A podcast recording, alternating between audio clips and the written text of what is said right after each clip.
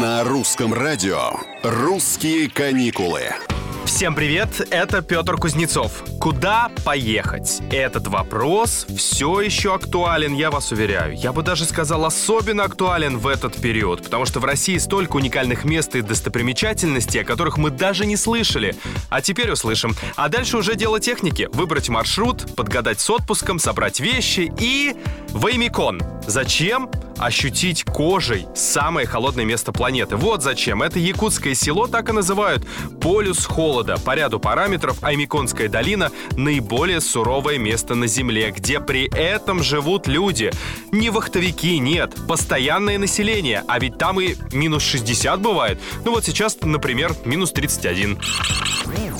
В Аймиконе очень сложный тип климата. На него влияет широта, большая удаленность от океана и нахождение на высоте 740 метров над уровнем моря. Эта высота и понижает температуру на 4 градуса по сравнению с той, которая наблюдалась бы при нахождении на уровне моря. Зимой в село стекается холодный воздух, так как оно находится в котловине, а лето короткое, с большим перепадом суточных температур.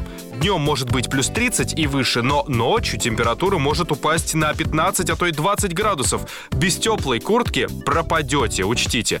Без куртки там может ходить только якутская лошадь. Уникальный зверь, ей не нужен хлев, она пасется на открытом воздухе в любую погоду.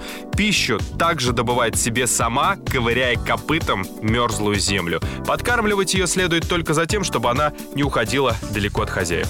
Не уходите от нас далеко, это русские каникулы. Здесь мы путешествуем по нашей удивительной стране.